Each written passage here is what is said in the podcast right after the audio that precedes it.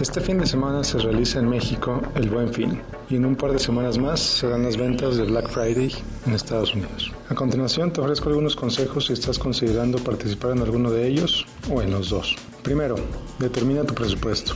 Revisa tus cuentas y calcula cuánto puedes gastar. Sea honesto contigo mismo y no gastes más de lo que tienes programado, por tentadoras que sean las ofertas. Número 2, y esta quizá va a sonar difícil.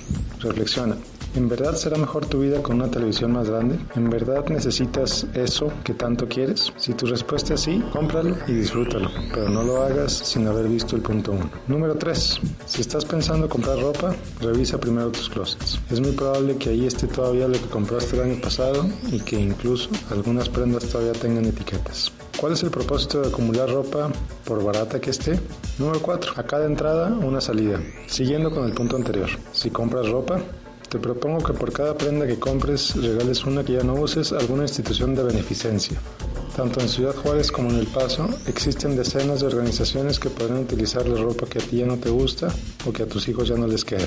Además de ayudar a la comunidad, das cuenta de lo afortunado que eres al poder hacer este tipo de donaciones. Y por último, número 5, quédate en casa. Si verdaderamente no necesitas comprar nada, no vayas a las tiendas. Disfruta esos días con tu familia y ahórrate la tentación, el estrés y el dinero. Espero que estos consejos te sean útiles. Recuerda, se trata de gastar con conciencia, de comprar lo que en verdad necesitas y de disfrutarlo.